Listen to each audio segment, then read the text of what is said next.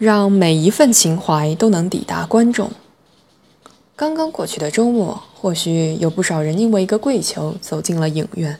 几天前，一位电影人为国产片《百鸟朝凤》下跪磕头求排片的消息在网上疯传。当事人称，希望能有更多观众看到吴天明导演最后这部杰作，其情恳切，令人动容。于是，商业与情怀如何兼得的讨论再次浮现。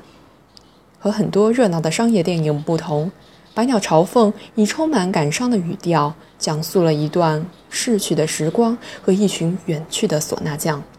某种意义上，这部电影称得上是一部双重绝唱。首先，它是第四代导演吴天明的谢幕之作，在完成电影剪辑仅一个月后，导演便居然辞世。其次，作为传统手艺人群的缩影，它又是唢呐匠人在现代社会中的一曲挽歌。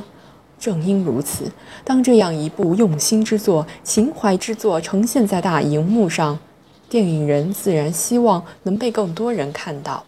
而这部电影的遭遇，则与片中唢呐匠的命运一样，提出了共同的问题：电影市场有没有可能既讲商业又有情怀？在讲究商业运作的现代社会，又如何安放电影人的文化坚守？就事件本身而言，与其说制片人在求排片，不如说是在求市场。因为通常来说，排片多少并非影院主观决定，更多是由市场决定的。用一位观众的话说：“有多少人愿意在周末花钱买票去看一个农村老头教农村小孩吹唢呐呢？”这听上去令人尴尬，却也是现实。尽管在跪求排片之后，《百鸟朝凤》的票房立竿见影到突破两千万元，但相比商业大片还是太少。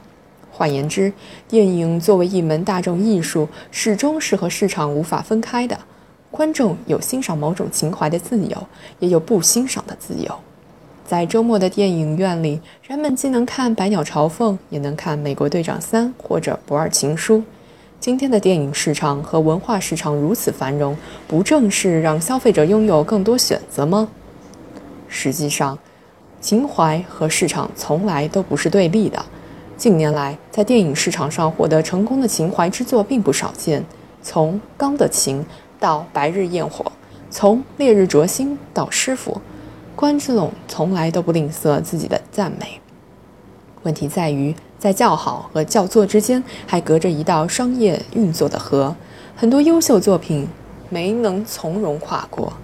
打通二者，有情怀的电影从业者不妨多做些功课。去年《大圣归来》的排片就极好诠释了从份额极低到最终翻盘的逆袭。另一方面，观众也有义务为优秀作品起立鼓掌。今天的观众早已不再是单纯的消费者，也是评价者。以自己的反馈决定了电影的生产，因此构成了文化生态的一部分。欣赏水平提高也需要引导。